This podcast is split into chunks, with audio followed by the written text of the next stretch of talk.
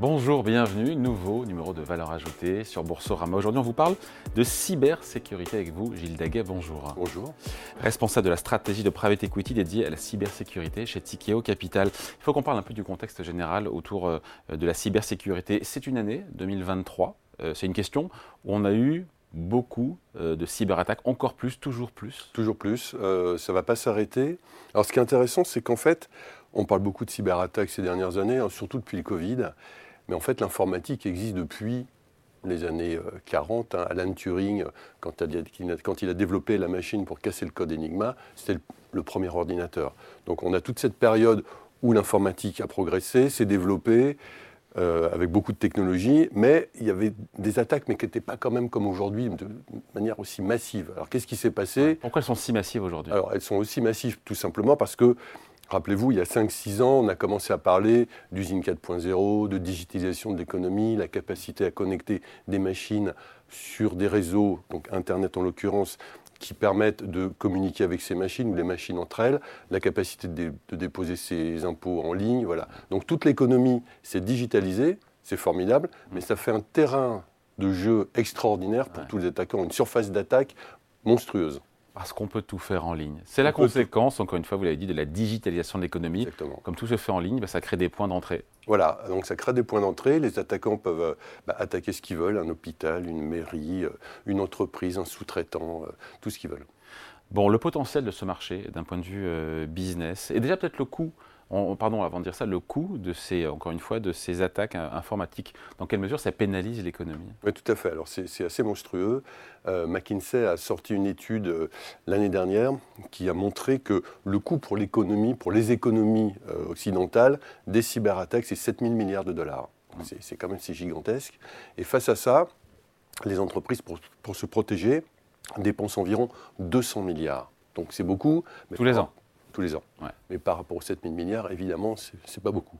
et donc c'est un marché qui croît, j'imagine, à 2 digits, à 2 vitesses. 15% par chiffres. Ouais, tout à fait. Bon.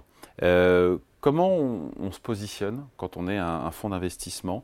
On investit dans quoi? Dans des boîtes qui sont euh, euh, innovantes et qui permettent justement de lutter contre ces cyberattaques? Tout à fait. C'est le jeu du chat et de la souris. Hein. Donc nous, on est plutôt le chat qui essaye de courir après la souris. Euh, elle court de plus en plus vite. Donc il faut que l'innovation soit toujours au rendez-vous pour pouvoir essayer de contrer les attaques. Donc effectivement, il faut investir dans des sociétés alors plutôt innovant, donc plutôt les jeunes sociétés, hein, parce que c'est là où se trouve l'innovation, euh, et puis être toujours en, adéquation, si je puis dire, avec, euh, ce qu'on constate sur, les attaques. Donc voilà, donc euh, vraiment être, essayer d'être au top de la technologie pour pouvoir surveiller les réseaux, faire en sorte que quand on développe un produit, eh bien, il est sécurisé nativement. Donc ça, c'est des sujets que nous on regarde beaucoup chez Tikeo, le, ce qu'on appelle en bon français le secure by design ou l'automatisation de la, de la surveillance des réseaux, c'est des choses très importantes. Des exemples, pardon, qu'on comprenne bien, des exemples d'investissement eh ben, Par exemple, une, une, société du portefeuille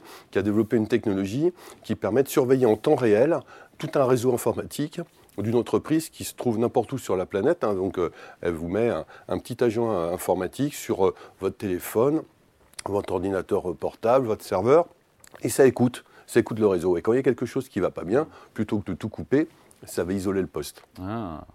Et c'est une, une, jeune pousse Parce que c'est ça aussi l'objectif. C'est une jeune pousse française. C'est d'arriver très en amont. On essaye d'arriver très en amont. C'est-à-dire une prise de risque aussi qui est importante. Oui, exactement. Alors nous, on, a, on intervient à un moment donné où la société fait déjà du chiffre d'affaires. On n'intervient pas quand elle est vraiment dans, l'imagination de ce que peut être la technologie. Il y a des confrères qui font ça très bien, mais nous, on intervient quand ça fait déjà du chiffre d'affaires et qu'il faut mettre euh, du carburant dans le réservoir pour pouvoir faire du développement commercial très important, et notamment l'international. Autre exemple de... Autre exemple, une société qui va proposer euh, aux grandes entreprises plutôt euh, une, solution pour éviter la fraude au paiement.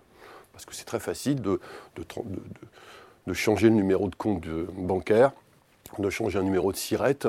Donc quand une grande entreprise doit payer un fournisseur, c'est quand même bien que la grande entreprise soit sûre que le fournisseur soit payé et que ce soit le bon fournisseur.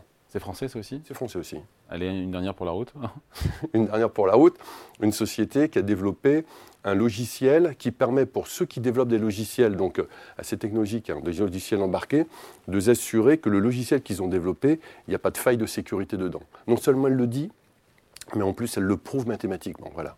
Bon, on se dit que c'est quand même complexe, en tout cas technique comme. c'est assez technique. Comme, comme, comme classe d'actifs, comme thématique d'investissement dans une équipe, euh, il faut avoir euh, quelque part, je pense, différents niveaux de degrés et profils de compétences pour pouvoir euh, gérer un fonds de, cybersécurité. Tout à fait. on, est, on est une équipe de, quatre partners là, qui, qui pilotent cette stratégie de private equity autour de la cybersécurité avec des profils différents.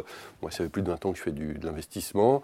On a une autre personne qui va faire, euh, qui lui a un, parcours euh, opérationnel dans l'entreprise, quelqu'un qui a fait de la fusion-acquisition de société, et enfin un dernier, puisqu'il manque une brique, qui a la brique technologique, euh, qui peut comme ça nous donner de, l'information et sur, sur la technologie développée. Allez, merci à vous. Gilles Daguet, donc responsable de la stratégie de private equity dédiée à la cybersécurité chez Tico Capital. Merci à vous. Merci. Et Valeur Ajoutée revient très vite sur Boursorama.